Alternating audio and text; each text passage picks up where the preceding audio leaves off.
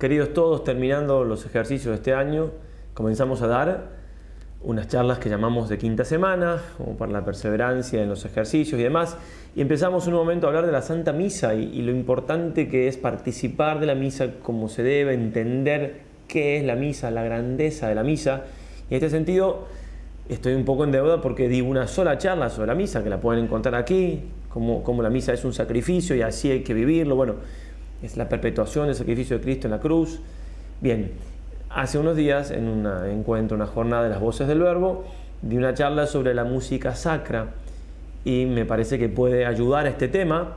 Seguiré dando en breve la deuda que tengo, la iré pagando de hablar de cada una de las partes de la misa y demás, pero me parecía que esta charla podía servir a estos fines porque es parte de, participar bien de la misa, entender el lugar que tiene la liturgia, en la liturgia, el lugar que tiene en la liturgia la música sacra.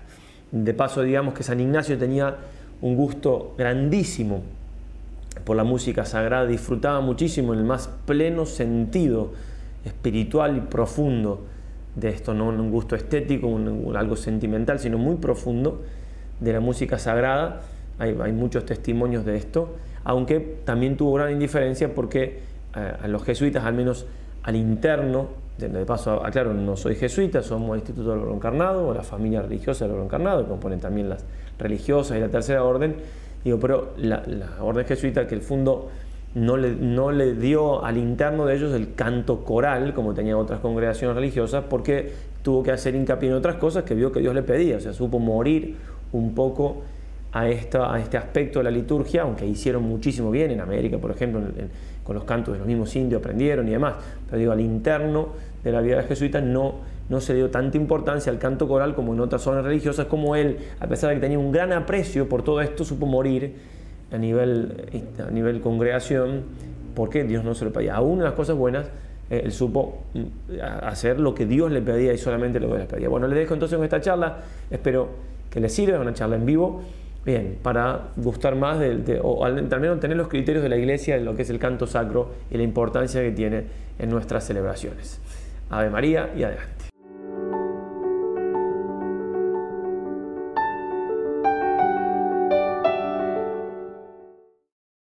Paul Claudel, dramaturgo francés, da testimonio de la fuerza que tiene la música sacra para mover el alma a Dios fue justamente cantando el Magnificat en unas vísperas, en Navidad, en Notre Dame. Dice así, cuando se produjo el acontecimiento que domina toda mi vida, de repente mi corazón se sintió tocado y creí. Creí con tal fuerza de adhesión, con tal arrebatamiento de todo mi ser, con una convicción tan poderosa, con tal certeza, que no me quedaba la menor duda y que después de todos los libros, todos los razonamientos, todos los azares de una vida agitada, no podrían quebrantar mi fe, ni a decir verdad tocarla siquiera. Sí, entonando un magnífica, ¿no? La, conversión, Dios utilizó la música sagrada para obviamente darle esa gracia que él aceptó. Bien, para decir algo en general de la música, más allá de la música sagrada, que es lo que vamos a hablar, todo lo que existe tiene, y disculpen que empiece bastante metafísico a esta hora y demás, pero no es tan complicado lo que voy a decir, todo lo que existe tiene alguna perfección participada por Dios. Dios tiene todas las, perfecciones, absolutamente todas, y en la creación participa más o menos de acuerdo a, a la cosa, a la realidad. Bien, entonces, como todas las cosas participan de Dios, de su ser, de su bondad, de su verdad, todas las cosas de algún modo nos pueden llevar a Dios. Eso es así en general, porque existen, ya tienen algo de Dios y nos pueden llevar a Él. Por eso la música en general, obviamente que nos puede llevar a Dios, sin duda. Pero no, nosotros no vamos a, a pensar en la realidad solamente desde el punto de vista filosófico, porque desde ese punto de vista uno podría decir, el diablo existe. Y en cuanto existe, tiene algo de bondad, porque existe, y el ser ni la bondad Bien, entonces uno podría decir, entonces el diablo me puede llevar a Dios. Y eso no es así, ¿cierto? Entonces, no es solamente porque las cosas existan, sino que hay otros criterios de moralidad y demás. Y por eso entonces la música puede ser algo, me parece que no se escucha ahora sí, puede ser algo que me acerca a Dios o que me aleja de Dios. De hecho, el padre Jean-Paul Regimbal, que es de Quebec, tiene varios libros escritos sobre el rock, eh, dice en un momento, nadie puede decir que la influencia del rock sea sana y positiva, y muestra también mucha influencia satánica en el rock. De hecho, esta charla en un momento iba a ser un poco más de ese estilo, digamos, de, las cosas no tan buenas que se pueden encontrar en la música. Pero bueno, ya tuvimos suficiente anoche con lo que vimos y demás. Bien, entonces, primero que nada, digamos que la música es, como todo lo creado, es un regalo de Dios, es algo bueno, es algo que Dios nos da para vivir mejor esta vida y para llegar a Él. Va a decir así en un documento de Pío XII, entre los muchos y grandes dones naturales con que Dios, en quien se halla la armonía de la perfecta concordia y la suma coherencia, ha enriquecido al hombre creado a su imagen y semejanza, se debe contar la música, la cual, como las demás artes liberales, se refiere al gozo espiritual y al descanso del alma. De ella dijo con razón San Agustín, la música, es decir, la ciencia y el arte de modular rectamente, para recuerdo de cosas grandes, ha sido concebida, concedida, perdón, también por la liberalidad de Dios a los mortales dotados de alma racional. Es un regalo de Dios, es una creación, o sea, dentro de la creación Dios nos regala la capacidad de cantar, que propiamente lo único que podemos cantar somos nosotros. Los animales pueden hacer ruidos parecidos, pero no están propiamente cantando, como lo vamos a ver. Bien, y antes de entrar de lleno con la música sagrada, una distinción que, se hace siempre, la, la música tiene melodía, tiene armonía y tiene ritmo. Las tres cosas tienen su importancia, pero tienen también su jerarquía. ¿sí? Y como tienen su jerarquía, tienen también sus implicancias o sus efectos en nosotros. Entonces, la melodía por sobre todo, después la armonía, pero la melodía sobre todo, tiene la capacidad de elevar el alma, o sea, de influir en nuestra parte más espiritual, somos cuerpo y alma. Y el ritmo, lo contrario, va más a lo carnal. Eso es así por, por definición, digamos, no, es una, no hace falta tener fe para esto.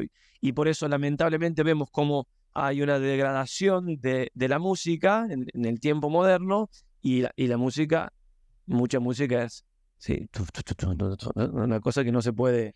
Bueno, eso tiene, tiene efecto, ¿no? De hecho, ya voy a citar en un momento al, Papa Pío, al Papa Benedicto XVI, que habla que se ha atrofiado en cierta manera desde los 60 para acá, sobre todo con el rock, la capacidad de gustar de ciertas cosas de la música.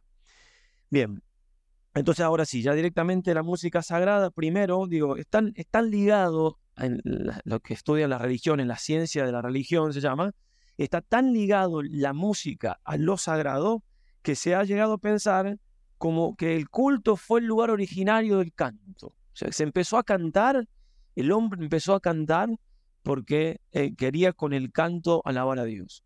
Eso dicen las ciencias de la religión. Pero ahora directamente entrando en nuestra religión, en nuestra fe, es muy sabido que en el Antiguo Testamento se cantaba mucho. El pueblo de Israel pasa el Mar Rojo y hacen un canto de alabanza.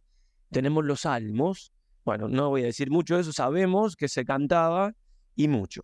Una cosa que es importante entender en este sentido, que no se puede traspolar directamente el Antiguo Testamento al Nuevo Testamento. Hace un tiempito quizás han visto una, una chica bailando delante del Santísimo Sacramento expuesto, ¿no? Y, y había gente en las redes que defendía diciendo que David había ah, bailado delante del arca de la alianza. Sí. ¿Y qué tiene? O sea, primero, los cantos así en general del Antiguo Testamento, no todos estaban hechos para cantarse en la sinagoga o en el templo. Había cantos que eran para procesiones. O sea, no era lo mismo cantar en una procesión que cantar Después, el Antiguo Testamento, nosotros no nos guiamos directamente por el Antiguo Testamento. El que interpreta, o sea, la culme del Antiguo Testamento es el Señor y el Señor dejó a su iglesia. Entonces, sin duda que es importante también el Antiguo Testamento para entender el Nuevo, pero no podemos tomarlo, porque si no, o ah, ok, entonces porque David bailaba delante de cosas, se puede bailar delante del Santísimo Sacramento, entonces bueno, mañana ya no hay más bautismo, hay circuncisión, y la mujer no puede entrar a la iglesia porque tienen un atrio para ellas afuera. Como era el templo de Jerusalén, que había un lugar para las mujeres. Entonces, no se puede saltar del antiguo al nuevo así nomás. Y en este sentido, tanto para la música como para cualquier otra cosa, la que interpreta, la que me enseña, es la iglesia. La iglesia, la fuente de la revelación son tres, la Sagrada Escritura, la tradición y el magisterio. Y el magisterio, no estoy hablando de un papa, sea cual fuere, hablando en un avión en una entrevista. Me puede servir eso, está bien, pero eso no es el magisterio de la iglesia. Estoy hablando del magisterio de la iglesia, es una cosa, un documento oficial de la iglesia, que también se apoya en la escritura y en la tradición. El Papa no habla porque, vamos a verlo, los documentos que vamos a ir citando, hablan de la tradición, la tradición. Por eso, si alguien, incluso un poco lo que decíamos anoche también, si alguien me va, me va a decir algo nuevo, si no es nuevo, pero si tiene cierta novedad o si, y no me lo fundamenta, o en la escritura, o en, la tradición, o en el magisterio, pero digo, también las tres cosas para que tengan más fuerza, o al menos en un santo. ¿De dónde saco yo la autoridad para decir, se me ocurrió esto y es así? Sobre todo si tiene cierta novedad y si choca un poquito con algunas otras cosas, ¿no? Tenemos, y, estando en el año 2000, siglo XXI, tenemos nosotros muchísimo magisterio de la iglesia, mucho más de lo que se pueden imaginar. Hay textos para muchas cosas, de hecho nosotros mismos vamos descubriendo, me pongo a estudiar este tema y documentos que nunca había escuchado, que son muy interesantes, y estudio otro tema y así. Entonces, en ese sentido, digo, para ir siempre a lo seguro, tenemos nuestra madre la iglesia que nos enseña, y, repito, en este sentido, la iglesia en ningún lado me dice, aunque no lo prohíbe, pero la iglesia no me prohíbe que yo entre con un plato de ravioles a comer delante del Santísimo Sacramento, porque hay cosas que no, se dicen cosas generales que se entiende ya, entonces no va a decir, no se puede bailar delante de él, es que no hace falta que se lo diga porque está hablando del respeto, la seriedad, el silencio, esto sí se habla. Entonces, cuando, la iglesia me, leo cómo tiene que estar expuesto el Santísimo, etcétera, si bien hay cosas que tiene cierta libertad, a la exposición del Santísimo, la iglesia me manda hacer tales cosas, para la bendición tales cosas, ahí no tengo libertad porque están mandados. Entre medio hay cierta libertad, pero de cierta libertad la iglesia me dice ciertas cosas que se pueden hacer o no. Entonces no se puede bailar delante del Santísimo Sacramento. Si estoy solo, una noche de adoración al Santísimo solo, y, el Espíritu Santo, bueno, no sé, ahí ya no me meto porque fue una cosa pública, con mucha gente, con jerarquía de la iglesia. Bien, vuelvo entonces al tema, pero digo que quede eso claro para cualquier tema. Podemos, gracias a Dios, nosotros tenemos, no somos evangélicos, ¿no? Alguna vez hablé con un evangélico converso, decía, no pueden ellos saber la verdad sobre algunas cosas, no pueden, porque este pastor dice así, este pastor dice así, este pastor, por eso también se van dividiendo cada vez más. Y en el otro país bueno, nosotros, si bien un cura puede decir tal cosa o un teólogo tal otra, hay también ciertas divisiones, pero podemos saber porque tenemos nuestra madre la iglesia y tenemos el magisterio, la tradición, ¿sí? Bien, entonces, Antiguo Testamento, Nuevo Testamento, nuestro Señor Jesucristo, por supuesto que cantó, porque se cantaban los salmos, incluso sabemos que hacían las procesiones de, las peregrinaciones hasta Jerusalén todos los años, desde que tenía 12 años, ahí también cantó, cantó la Santísima Virgen, el, el Magnificat, bueno, obviamente que usó el canto. Y el Señor, interesante, en el Evangelio se nos dice una sola vez que cantó, una sola. Obviamente cantó más. En Mateo se dice que después de la última cena, cuando iba al huerto de los olivos, donde le iba a tener la agonía y le iban a prender para matarlo, ahí dice cantando himnos se fue. Es muy interesante cómo la única lugar es cuando va la muerte, ¿no? Impresionante. Bien, después en, en el Nuevo Testamento, el resto, ah, más allá del Evangelio, por ejemplo, Efesios, San Pablo, cuando se reunían, cuando se reúnan, perdón, reciten salmos, himnos y cantos espirituales, cantando y celebrando al Señor de todo corazón.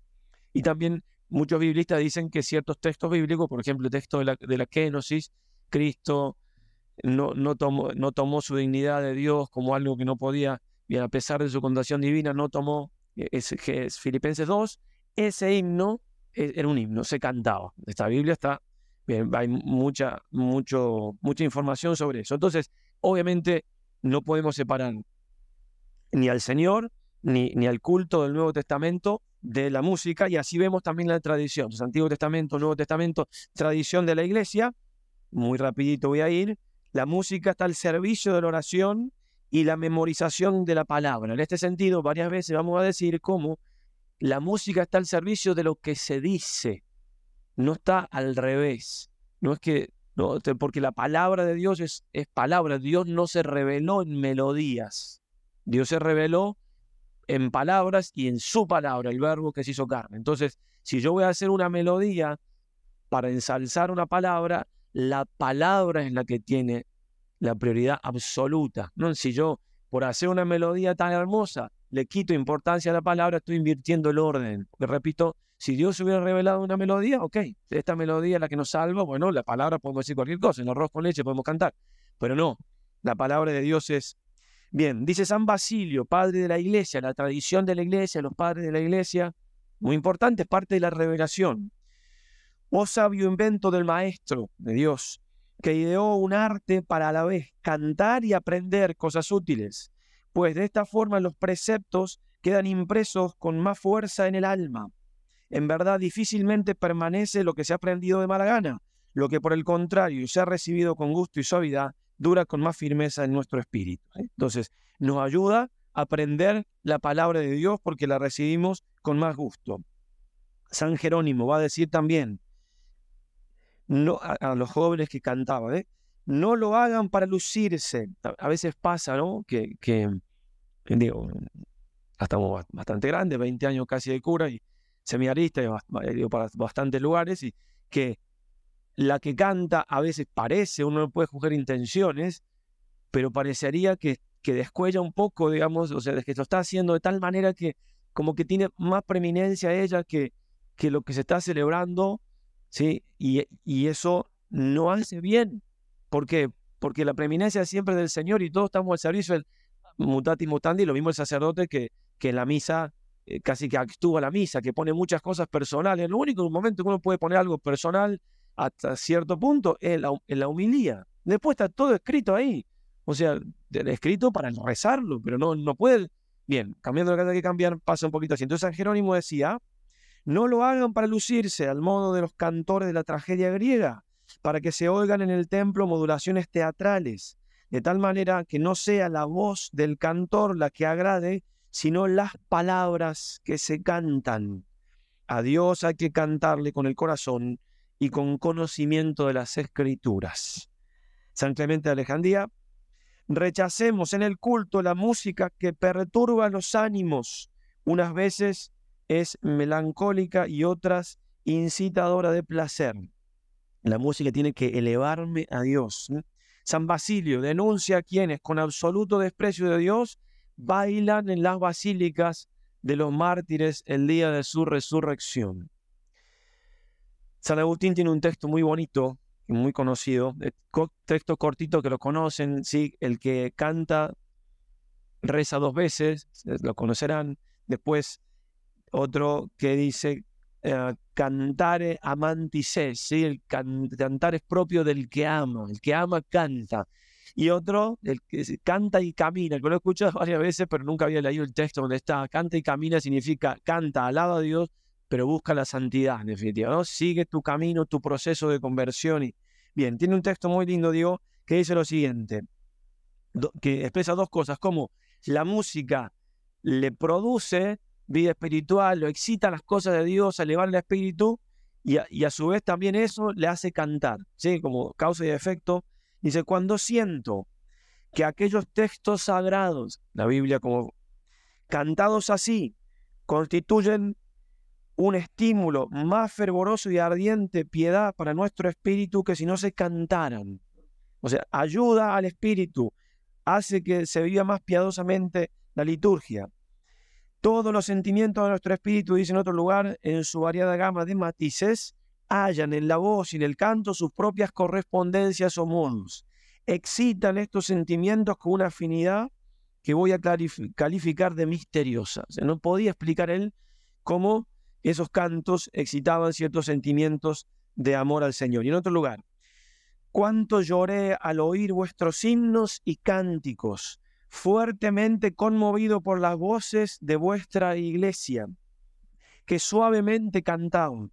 Entraban aquellas voces en mis oídos, vuestra verdad se derretía en mi corazón. Con esto se inflamaba el afecto de piedad y corrían las lágrimas y me iba bien con ellas. Yo me, iba con ellas, ¿no? Algunas cosas que destacamos. dice voces, como oído por voces, no era un canto de uno solo, no tiene nada de malo, pero digo, interesante notar. ¿no? Suavemente se cantaba, la suavidad, la armonía. Entraban aquellas voces en mi oído, pero vuestra verdad se derretía en mi corazón. Es la verdad lo que recibe. Es la verdad de Dios. No es solamente el placer estético que está, pero hay una cosa ulterior, porque como decíamos, así como la palabra tiene su preeminencia, la palabra me transmite la verdad acerca de Dios. Bien, entonces, eh, llegamos, digamos, dijimos Antiguo Testamento, Nuevo Testamento, los padres de la iglesia, y digamos un poquito en ese orden con los padres de la iglesia, qué pasó con el canto en la iglesia. En primer lugar, eh, se cantaba mezclando un poquito la tradición judía con la tradición greco-romana. Hay un texto muy antiguo de Plinio el Joven, el rescripto a Trajano, que dice que al amanecer los cristianos se reúnen para cantar un himno a Cristo como Dios. Como resumiendo lo que hacían en la misa, cantaban, es decir, que obviamente que cantaban mucho porque y ya, ya se, se, habla, incluso los, los paganos, de que se cantaba un himno a Cristo como a Dios. Bien, cuando la iglesia asume tanto los judíos como lo greco-romano, busca infundirle un espíritu nuevo. ¿sí? Es interesante alguna cosa que leí, que cuando, se toma algo de, que se tiene que hacer con mucho cuidado, cuando se toma algo profano y pasa a la liturgia, tiene que morir y resucitar, igual que Cristo. Tiene que morir porque tiene que perder ciertas cosas y tiene que resucitar transfigurado para que se transforme en algo. O sea, no puede ser igual que lo que se hace fuera del templo. Si algo se toma, que puede ser en algunos cantos populares, tiene que infundirse un espíritu nuevo, como hacían al principio con los textos, con los cantos y los textos, los textos judíos y los cantos, las melodías de Grecia y de Roma. Bien, se cantaban responsorialmente, por lo general, como hacemos cuando rezamos laudes y vísperas. Eran cantos muy sencillos, monódicos, una sola, una sola voz, pero también con un solo tono, parecido como se canta en la liturgia, no sé si han estado en un convento, en un monasterio. Bien, y era justamente para que el texto sagrado me llegase de otra manera, que, me mm, que produzca algo que no se produce sin el canto, ¿no? Los que han cantado alguna vez salmo y demás, o por canto de la misa, saben que hay cosas que... Bien, llega la paz de Constantino y ahí se empieza a expandir la iglesia y como se expande la iglesia, la liturgia va cambiando un poquito en ciertos lugares, también va cambiando la liturgia y los cantos. Se hace todos los cantos, un poco más, porque la liturgia tiene su bueno, y llegamos al siglo VI, muy importante esto, porque acá viene San Gregorio, y de ahí viene el canto gregoriano, que lo que hace, no, se sabe ahora con estudios modernos, que no compuso él música, sí fue un gran, el Papa, un gran político en el mejor de los sentidos, para organizar, para hacer componer música, pero se llegó en ese sentido a, un, ápice, a un culmen en la música y desde ahí en más, y voy a leer un par de textos, es el referente principal. No quiere decir que la música en la misa, en la liturgia, que vamos a ver exactamente qué quiere decir liturgia también, tiene que ser sí o sí gregoriano. Sí quiere decir, lo voy a leer, lo voy a fundamentar con textos magisteriales, quiere decir que el, digamos, tiene que estar, algo de canto gregoriano tiene que haber, al menos en algunas misas, al menos en algunas misas más solemnes, y después que tiene que ser el referente. Juan Pablo II va a decir, mientras más se parezca el canto al gregoriano, eso es lo mejor. Bien, yo creo que todos sabemos cuál es el canto gregoriano, pero por las dudas voy a poner, por la duda que alguien no sepa de qué estamos hablando.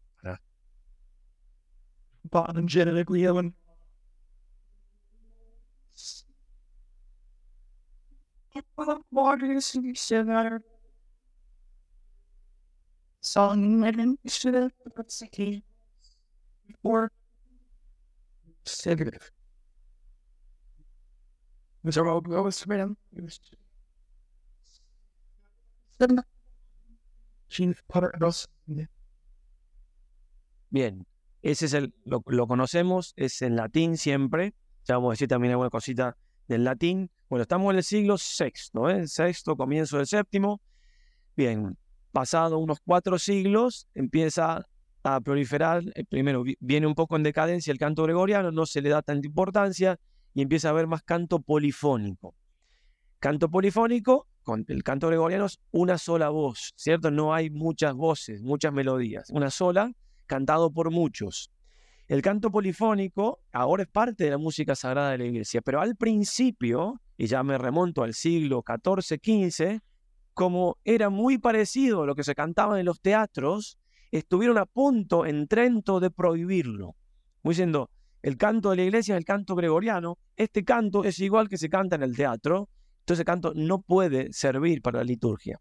Dicho así, en corto, digamos. Bueno, hasta que Giovanni Perluigi de Palestrina, que lo conocerán, presenta una música polifónica inspirada, incluso tiene, tiene algunos, eh, algunos textos, algunos cantos, algunas melodías que un pedacito es em, gregoriano y otro es polifónico. Y ahí se dan cuenta que sí se puede, que sí se puede que el canto eh, polifónico sea un canto sacro, que, que, sea polifónico, repito, era el canto polifónico, la polifonía, varias voces y demás, se hacía en los teatros, pero de, de algún modo entonces Palestina logró que muera y resucite. ¿En qué sentido? Que se tomaron cosas que servían para la liturgia y lo que no, no, y se transformó en algo religioso.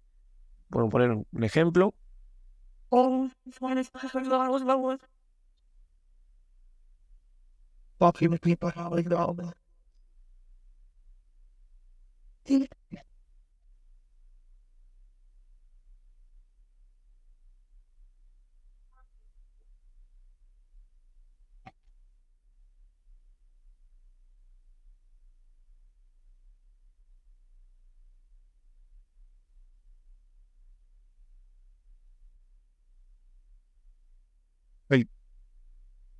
Bien, todos sabemos que estamos hablando, ¿cierto? Pero al menos si alguno no.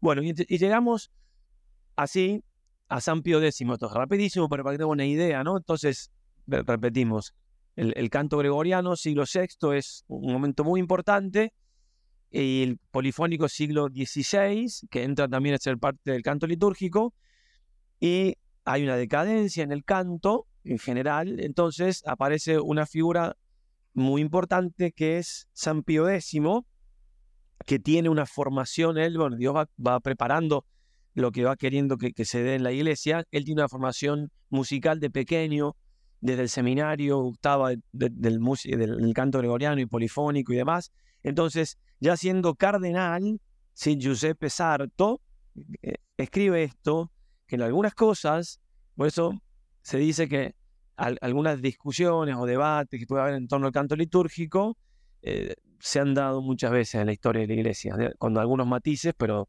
se han dado.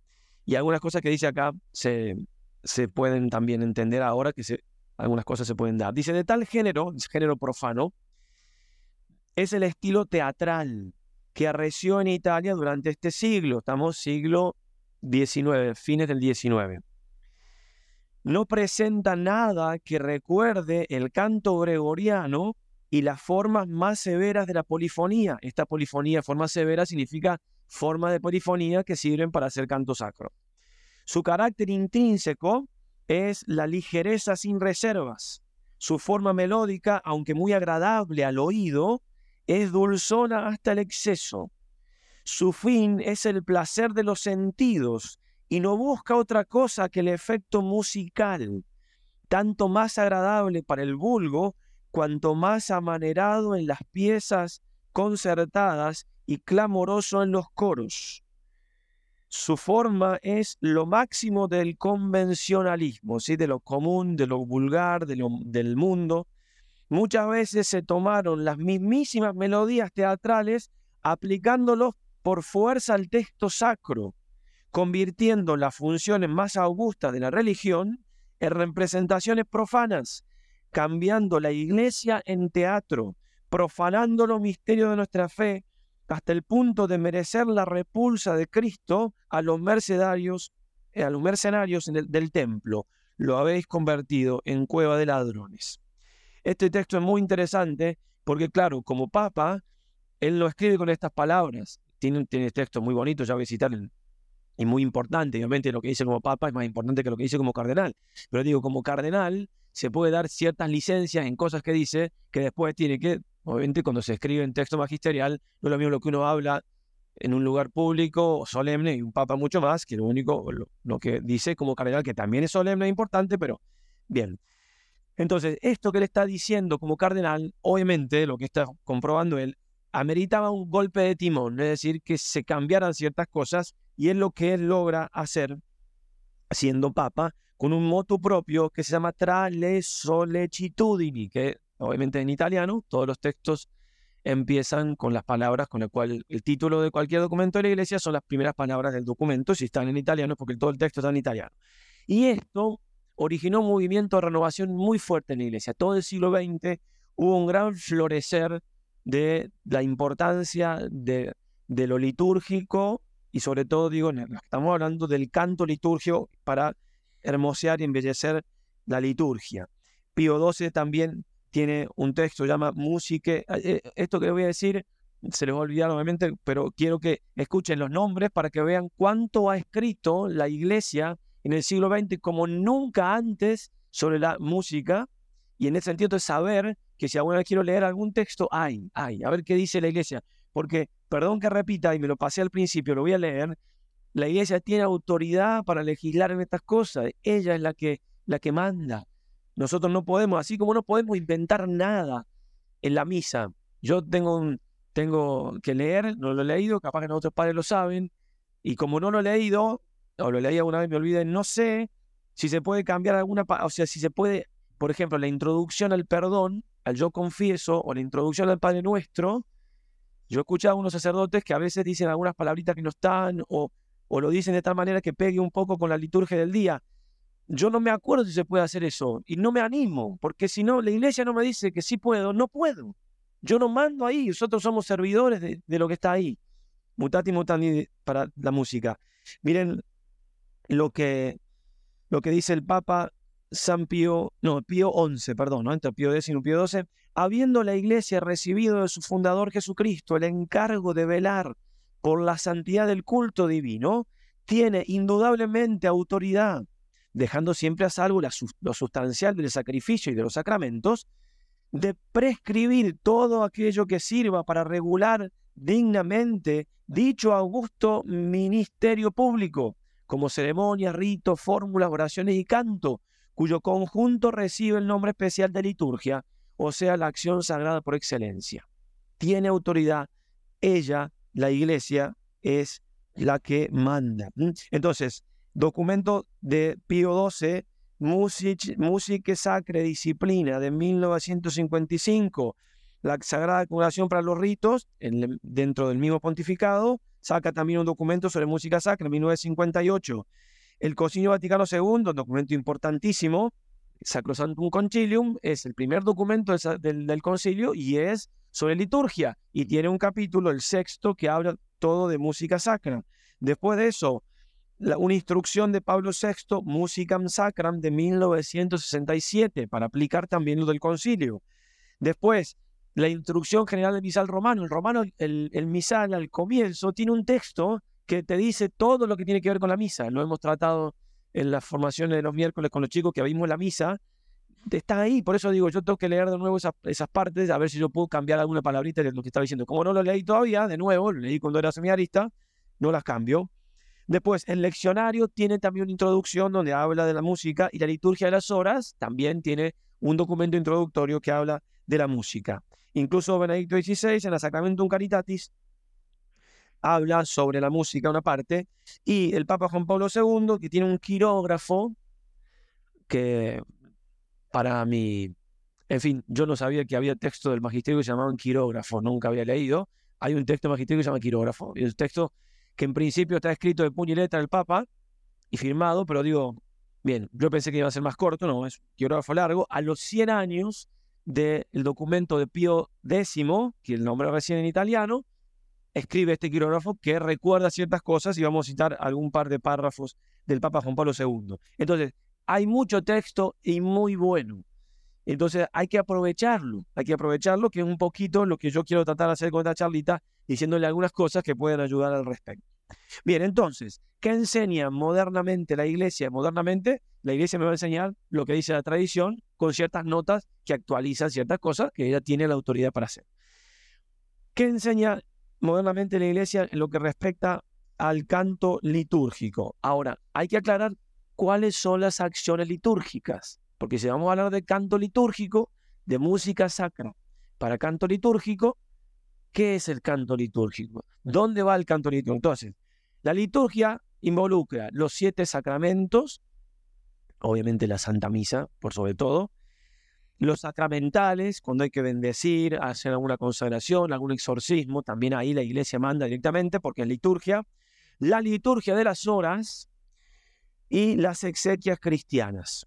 Entonces, por ejemplo, la adoración al Santísimo entra dentro de esto, sí y no.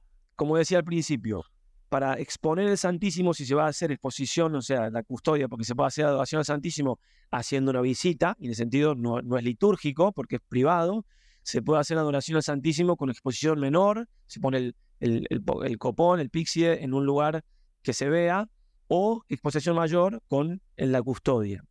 Entonces, la iglesia tiene rubricado perfectamente qué, hay que, qué hay que hacer para exponer el Santísimo en la custodia, que eso siempre se hace igual, en principio nadie puede inventarlo, y también para dar la bendición. Entre medio, lo que se hace entre medio, si hay una adoración comunitaria o lo que sea, hay más libertad. La iglesia te da ciertas recomendaciones que la voy a leer, pero no, no es exactamente eh, canto litúrgico ahí, ¿cierto? Es importante esa diferencia. No es lo mismo un canto en una adoración al Santísimo que un canto en la misa, no es lo mismo. E incluso en la misa no es lo mismo, por ejemplo, el canto de comunión que los cantos que son fijos, por ejemplo, el Señor ten piedad, el Kyrie, el Gloria, el Agnus Dei, el Santus. Esos cantos, no solamente la, la melodía es importante, que es lo que estamos diciendo, sino también el texto. El texto está mandado por la iglesia. No se puede cantar eh, un, un que, diga cosas que la iglesia no lo pone en algún formulario, la iglesia también ofrece alguna variante y todo, y mismo en, los misales o en los libros de la sede.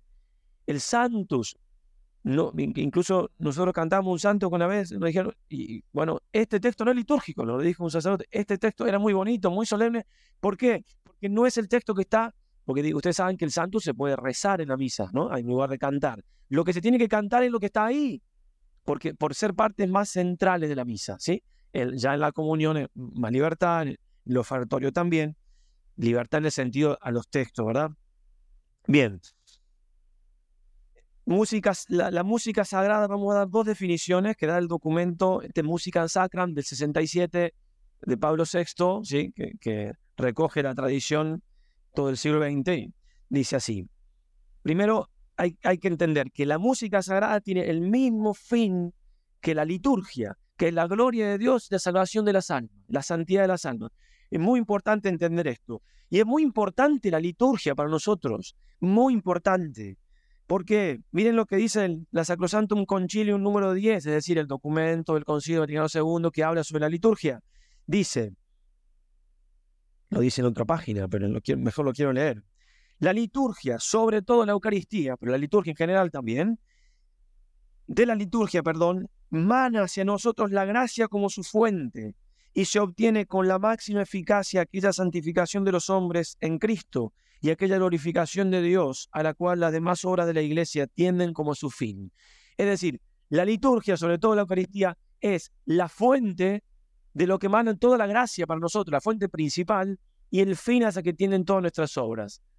Y donde más gloria le dio, si, si durante el día fui a misa, aunque quizás estuve un poco distraído porque soy un ser humano, a lo mejor no puse todo de mí, pero en esa misa le di más gloria a Dios que en todo el día. ¿Por qué? Porque en esa misa es la oración y, el, y, el, sacrificio de Cristo ofrecido al Padre. No soy yo solo. Entonces Cristo comparado conmigo tiene un poquito de diferencia, ¿no? Infinita. Lo mismo la liturgia de las horas. No es lo mismo rezar un salmo solo, que está muy bien, que rezaron la liturgia de las horas, porque es toda la iglesia la que reza conmigo, aunque esté solo en una selva en el Amazonas. Por eso tiene, este, es tan hermosa la liturgia de las horas, porque reza toda la iglesia. Cristo le dejó a su esposa esa tarea, y la esposa, que la iglesia, no lo hace solo, lo hace con Cristo. Entonces, todo, Cristo y su, y su esposa, la iglesia, adorando al Padre. Y yo me uno ahí, yo estoy ahí. Por eso es tan importante. Bueno, entonces, música sagrada, ¿se entiende? Dice este documento, por música sagrada, aquella que, creada para la celebración del culto divino, Está creada para el culto, no está creada para otra cosa y después la tomamos. Posee las cualidades de santidad y de perfección de formas. Y otra, otra definición del mismo documento, con el nombre de música sagrada se designa aquí el canto gregoriano, la polifonía sagrada antigua y moderna en sus distintos géneros, la música sagrada para órgano y para otros instrumentos admitidos, y el canto sagrado popular, litúrgico y religioso. Entonces, canto gregoriano, la polifonía sagrada, la música sagrada para órgano u otros instrumentos, se dice el órgano porque el órgano es el único instrumento que se menciona en la Sacrosantum Concilium, el único instrumento que ya está aprobado. Después los otros instrumentos los tiene que aprobar el obispo. El obispo tiene autoridad para aprobar un instrumento para usar en, la cosa. Eh, no quiere, decir que no se pueda usar otro instrumento. Una guitarra bien tocada, pues después está ¿Qué instrumento? La batería, por ejemplo, la batería no es un instrumento litúrgico, ahí no cabe, no cabe. ¿Por qué? Es un instrumento hecho para otra cosa. Lo que decíamos al principio, es para ritmo, no para melodía ni para armonía. Se usa en conciertos de rock, o sea, no. Hay cosas que sí se pueden incorporar y hay cosas que no se pueden incorporar. Pero en última instancia, el que tiene la última palabra en su diócesis es el obispo. Si no tiene un documento del obispo sobre el tema, bueno, hay que ver qué permite usar él, que habrá que preguntar. Digo, entonces, no es que sea el órgano el único instrumento, sino que el único que de suyo está aprobado. Yo quiero tocar una iglesia, soy tocar el órgano, lo puedo tocar sin pedir permiso a nadie, ¿no? En el sentido, quiero tocar otro instrumento, o la guitarra en muchos lados ya está aceptada, digo, ¿no? Dentro de lo que... Entonces se supone que si se usa en la iglesia de una, de una diócesis, el, el obispo ya lo habrá aprobado. Entonces también está, pero no está aprobado de suyo, ¿cierto? Hace falta... Y después, lo que tienen los otros instrumentos, que no es el órgano, por ejemplo la guitarra, que se puede tocar muy bien para ayudar a rezar, o se puede tocar muy parecido a lo que se toca afuera. Entonces, en ese sentido, también hay que ver cómo se toca. El, órgano tuvo es muy difícil tocarlo mal. también se debe poder, ¿no? Lo que saben de música, alguna se puede hacer, no sé, Santiago, alguna cosa, pero es difícil tocar el órgano de tal manera que distraiga a la gente y que alguien se ponga a bailar, o que yo sobresalga, ¿no? Bueno. Entonces, la, Bien, en este sentido hay que evitar exageraciones. Uno no puede decir todo el, todo el canto nuevo está mal, porque hay que, hay que ver, hay, hay, de todo y hay gente, hay, canto, hay canto nuevo, nuevo digo, no se que sea de ayer, de 20, 30 años, que, ah, digamos, ni bien salió, había gente que decía, no, no, este canto nuevo no, o, gregoriano, o polifónico, o que eso es una exageración, ¿no? porque, y, después, tampoco caer en, en la otra exageración nada de lo antiguo está bien y nada de lo, de lo que si tiene una palabrita en latín ya no, porque de hecho a veces pasa, ¿no? Uno puede usar el latín y se pone este antes del, concilio. ¿Por qué si el concilio me recomienda, ya voy a leer algún texto, que se, que se cante en latín alguna cosa, ¿no? Y después digo, no caer en extremos, y todos los extremos son malos, pero así como en, en las virtudes, si yo quiero aquí una virtud, la virtud tiene un exceso y un defecto, es decir, una exageración para un lado y para el otro. Yo tengo que llegar a la virtud de la templanza, por ejemplo, en el comer, me puedo exceder de, no comer nada rico nunca, y eso puede ser una exageración y me hace mal. Comer, o me puedo exceder de eh, comer demasiado, la gula, lo que sea, que es un poquito lo más común. Entonces, las dos cosas son, son excesos, exceso y defecto, las dos cosas están mal. La virtud está en el justo medio pero dicen los moralistas que uno tiene que inclinarse un poquito más a aquello de, aquel vicio de la virtud, aquella que, la, que más la choca o a lo que más se inclina el hombre. Entonces, si yo decir, a ver, tengo que llegar a la templanza, naturalmente tengo que hacer más fuerza contra la gula que contra el comer demasiado austero. ¿sí? Por lo general nos cuesta más frenarnos en el comer que comer demasiado austero. Entonces, en ese sentido, lo que acabo de decir de la música, todos los extremos son malos, pero de algún modo el extremo de ser demasiado moderno es un poco más complicado del ser demasiado anticuado. ¿Por qué? Porque el referente de la música de la iglesia siempre va a ser el gregoriano, que es una música del siglo VI, que es la primera que escuchamos. Repito, los dos extremos están mal, ¿eh? no, no estoy diciendo, pero siempre dentro de los extremos hay un extremo que es peor que el otro, entonces uno tiene que evitar los dos, obviamente, pero... Entonces, poneme, este es un canto sacro moderno. línea polifonia se puede tratar a una sola voz. Bien.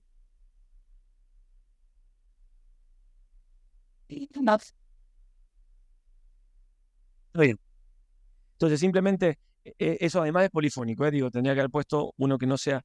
Pero eso lo cantamos en el seminario a una sola voz, y es un canto, de hecho, un, un sacerdote francés que vivió en Argentina, que hizo varios cantos muy bonitos, con el pueblo de Reyes también, y que fueron en su momento aprobados, o sea, son textos, cantos que se presentan a un obispo o a una comisión de liturgia y se aprueban.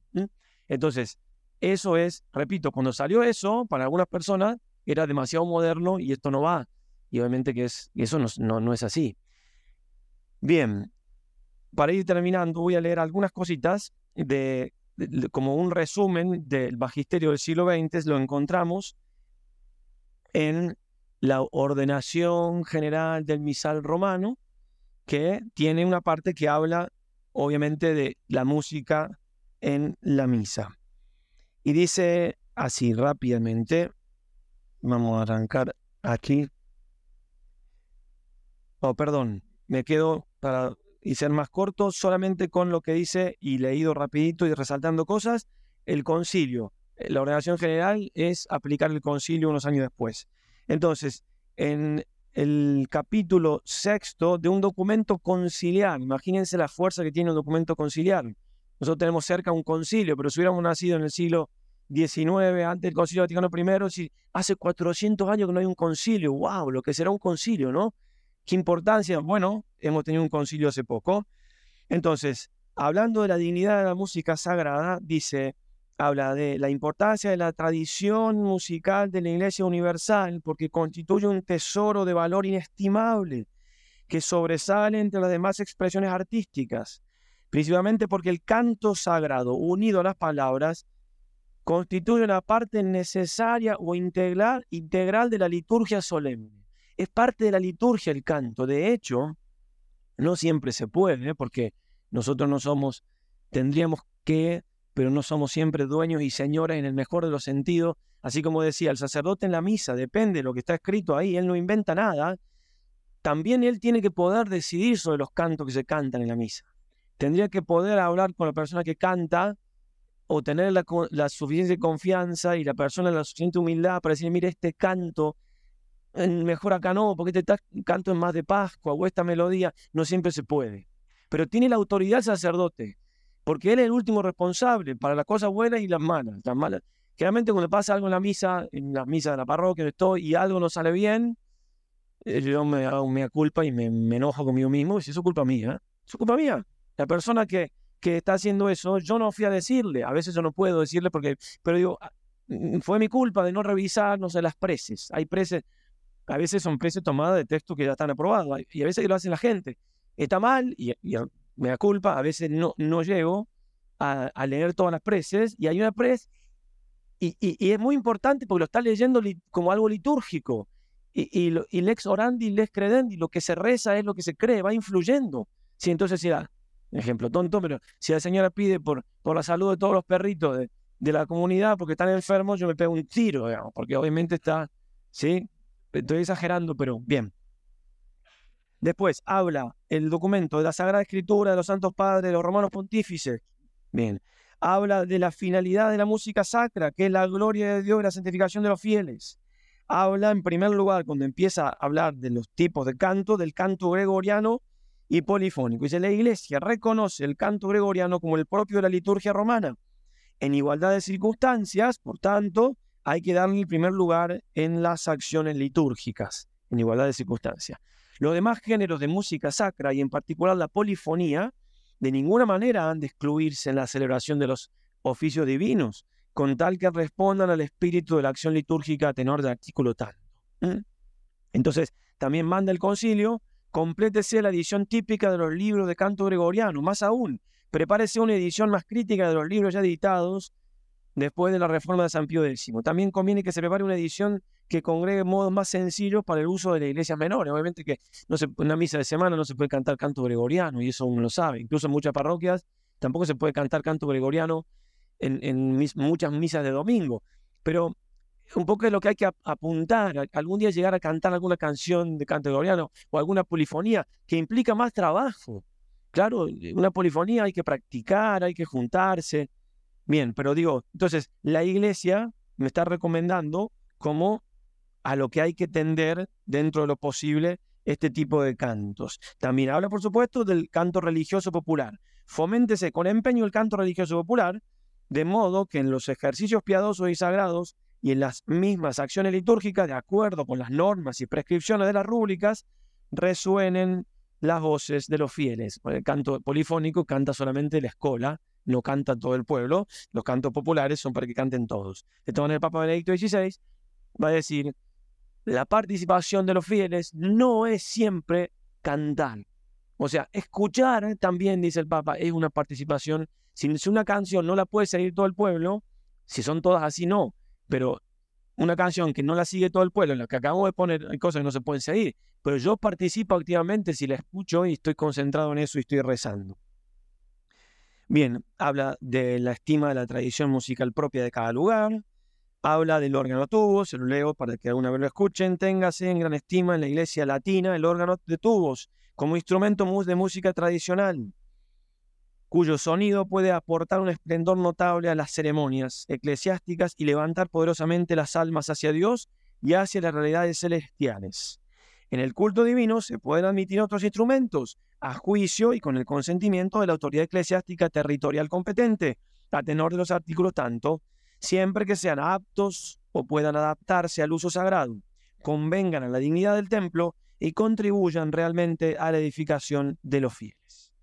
Bien, habla de, la, de, los compositores, da algunos, algunos consejos. Bien, y lo que se puede ver un poco a veces en algunos cantos, digo, yo también vengo de Argentina, entonces no todo lo que digo se aplica aquí, y además sigo también algunos otros textos que he leído. Hay en este sentido un texto que se llama Cantate Domino Canticum Novum, del año 2017, o sea, muy reciente, se juntaron, ah, fueron 50 años del documento Musicam Sacram de Pablo VI, muy reciente después del concilio, donde se juntaron 200 músicos, sacerdotes, un obispo, hicieron una evaluación de la situación y no era muy buena de la música en estos 50 años de ese documento. Entonces, algunas cosas que voy a decir son tomadas de ahí, no, todas, algunas, pero quiero leerle algo textual del documento que trae el padre Boila, nuestro fundador, que yo fue la primera vez que lo leí y no sabía que existía ese documento, para mí, lo digo, me da culpa. En realidad, perdón, esto no es un documento magisterial, pero tiene su autoridad, 200 personas de todo el mundo que se unen para evaluar algo, ¿sí? a la luz del magisterio. Bien. Entonces, dice el, el padre Boila, dice, alguna vez se volverá la auténtica música sagrada que es la que agrega más solemnidad a nuestras celebraciones. Y ahí cita el documento textual. ¿Dónde está este sentido de contemplación, de adoración y de asombro ante el misterio de la Eucaristía en tantas de nuestras iglesias a través del mundo? Adoración, contemplación y asombro ante el misterio. Eso tiene que producir la música en lo posible. En e-, ese sentido se ha perdido porque estamos viviendo en una especie de Alzheimer espiritual, una enfermedad que nos está despojando de nuestra memoria espiritual, teológica, artística, musical y cultural. Yo no escuché canto sagrado como el que escuché hasta que entré al seminario, no escuché nunca, nunca, 18 años, nunca había escuchado un canto que no sean los típicos de la iglesia lo que repito, había algunos que estaban bien, y sobre todo la música era la música de los sábados, de la señora de la parroquia, la música para gente grande, entonces estaba unido a cierto dejo de todas viejitas cantando, ¿sí? Y después el resto, que no tiene nada malo, las santas mujeres, pero digo, esa es la, música más tradicional que se puede cantar también.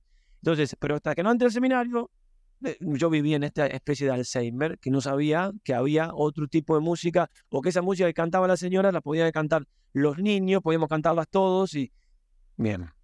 Debiera formarse, sigue el, este escrito, que cada parroquia celebre, fomentarse, perdón, todos los domingos una misa íntegramente cantada. Debiera ser una prioridad la educación litúrgica musical del clero y de los laicos en su medida. Bueno, y ahí sí hablando de la importancia de que los sacerdotes sepamos cantar alguna parte de la misa y demás. Bueno, algunas cositas entonces de algunos cantos, algunas cosas ya dijimos, a veces el individualismo, eh, que, es eh, cantar en primera persona, el canto litúrgico es siempre en plural. Nosotros, porque somos la asamblea, de hecho fomenta unidad, y de hecho las oraciones de la misa son todas en plural, las de la gente, salvo dos, yo confieso, yo pecador, ahí soy yo, y no soy digno de que entre en mi casa porque soy pecador, soy yo. La única dos veces que soy yo y no nosotros es cuando digo que soy pecador. Entonces, la música tiene que ser en plural. El sentimentalismo, algo decía de esto el Papa eh, Sartre, Pío X antes de ser Papa, de, darle prioridad a lo, lo que se produce en el plano sensible, que no tiene que ser lo primordial, que lo primordial tiene que ir a lo espiritual. Y en este sentido, bueno, ya voy a leer algo después de Benedicto y con eso termino, no es tan fácil captarlo.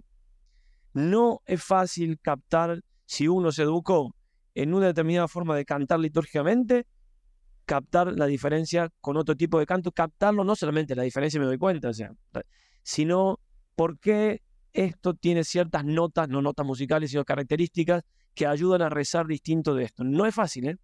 ¿Por qué?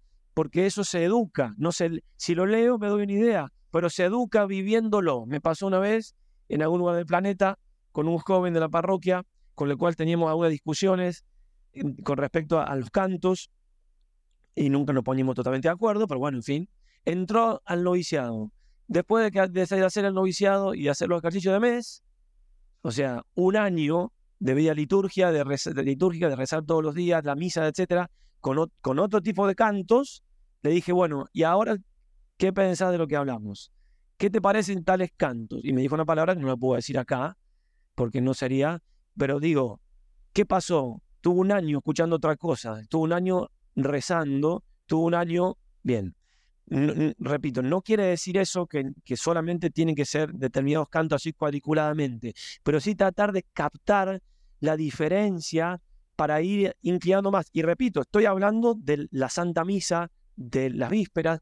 Después hay otro momento que el canto, incluso el canto sagrado, pero no litúrgico, sino religioso, también es más amplio en, en una procesión. No es lo mismo estar en misa que estar en una procesión o estar mucho más si estamos afuera cantando. No es lo mismo, son cosas distintas, ¿no? Todas las notas que voy diciendo y la fuerza que estamos poniendo con los textos del magisterio, repito, son sobre todo en lo que refiere a la liturgia en cuanto tal. Y en insuficiencia, insuficiente presencia de fe católica en las letras, introducción de cantos sin previa autorización ni aprobación. Si hice un canto, me salió bonito, ¿lo puedo cantar en la misa? Al menos tengo que hablar con el sacerdote, al menos. Y él tendría que, en realidad, que tiene que aprobar es el obispo, ¿cierto? Pero bueno. Alteración de los textos del misal es otra cosa, ¿cierto? Bien. En cuanto a la melodía, melodía entonces demasiado a veces sentimentales o de origen profano. Hay un Padre Nuestro, ¿no? Que Padre Nuestro, tú que estás. ¿Y la letra? Nada que una letra totalmente horizontal con otra melodía. Eso no, eso es antilitúrgico de manera. Bien. Desaparición del canto gregoriano y la polifonía clásica. ¿sí? El Sacrosanto Conchino dice es un tesoro de valor inestimable. Nunca un canto gregoriano Nunca un canto polifónico, nunca. Utilización de instrumentos sin aprobación de la autoridad competente, irrupción de instrumentos de una marcada profanidad, ¿sí? Lo decíamos, la guitarra eléctrica, un bajo, una, batería, desaparición del latín.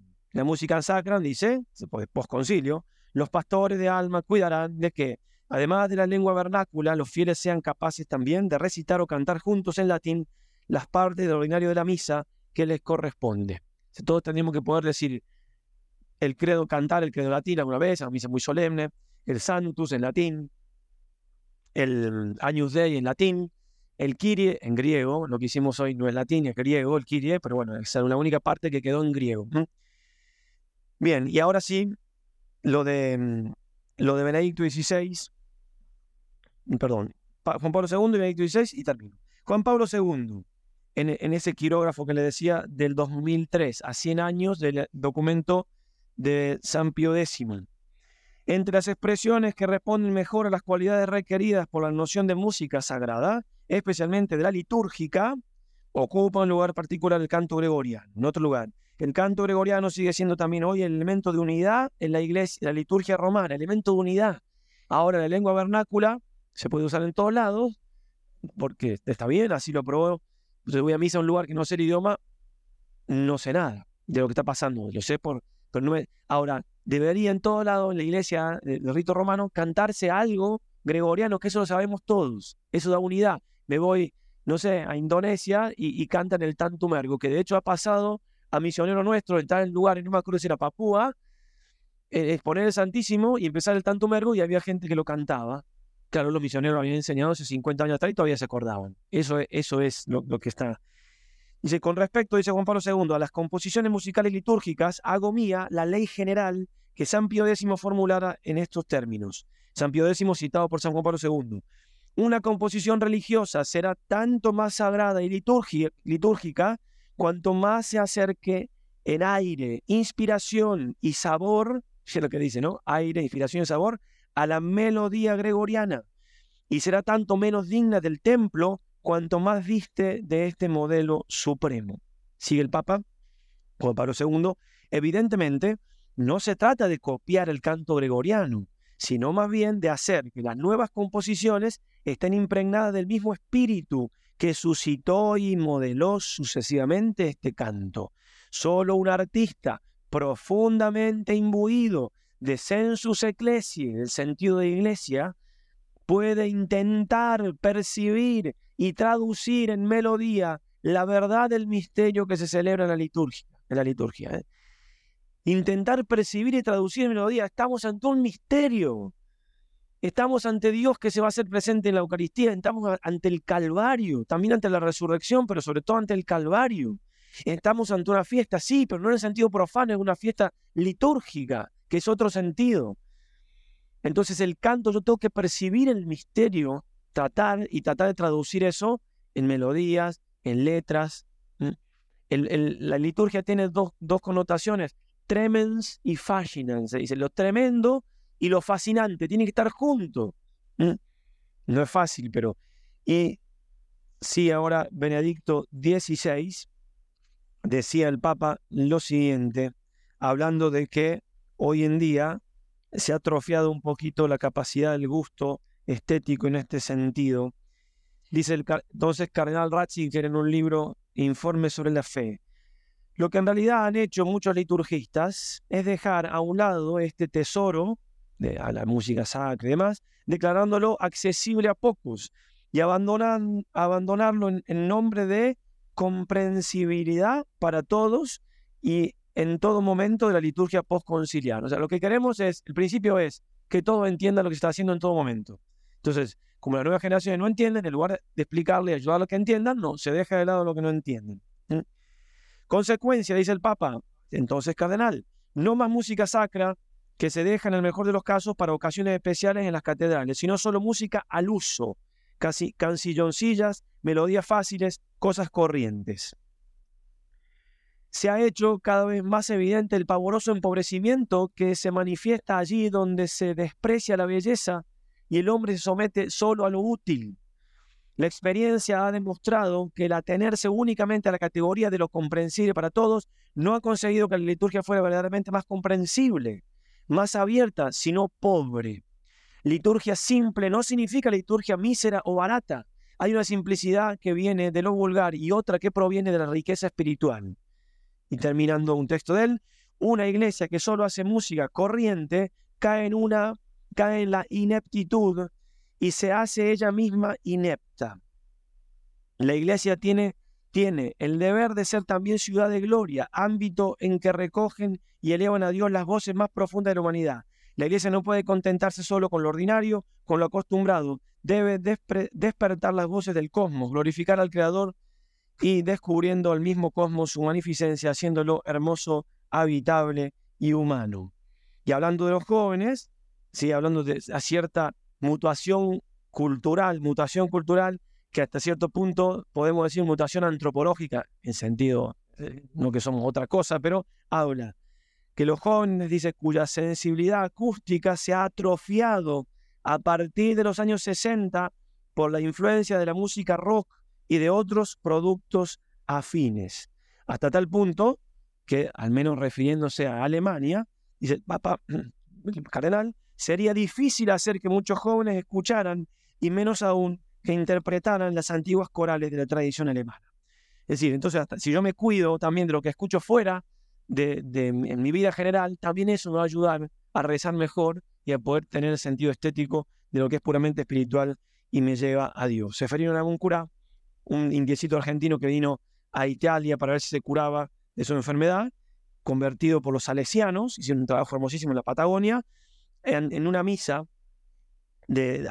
con el Papa Pío X, misa multitudinaria, con canciones de mm, Palestrina y Perosi, decía, parecíame estar en el paraíso. Un indiecito de las Pampas Argentinas, ante semejante, eso es lo que en lo posible, en lo posible digo, porque no tiene siempre toda la parafernalia, todos los cantores más, pero a lo que hay que apuntar con nuestra liturgia, que nuestra Madre del Cielo, que es la que entonó el Magnificat, es el canto el más hermoso que ha salido de boca puramente humana, el Señor no es puramente humano, nos ayude a vivir lo mejor posible nuestras liturgias y a poder a darle gloria y santificarnos lo más que se pueda también con el canto sacro. Muchas gracias. Si quieres seguir recibiendo estos videos, puedes hacer clic en suscribirme y también en la campanita para recibir todas las notificaciones. Y si quieres colaborar con este apostolado, que hacemos obviamente sin ningún fin de lucro, pero necesitamos de apoyo para esto, puedes ayudarnos. Hay un par de enlaces en la descripción de este video. Dios te bendiga. Ave María y adelante.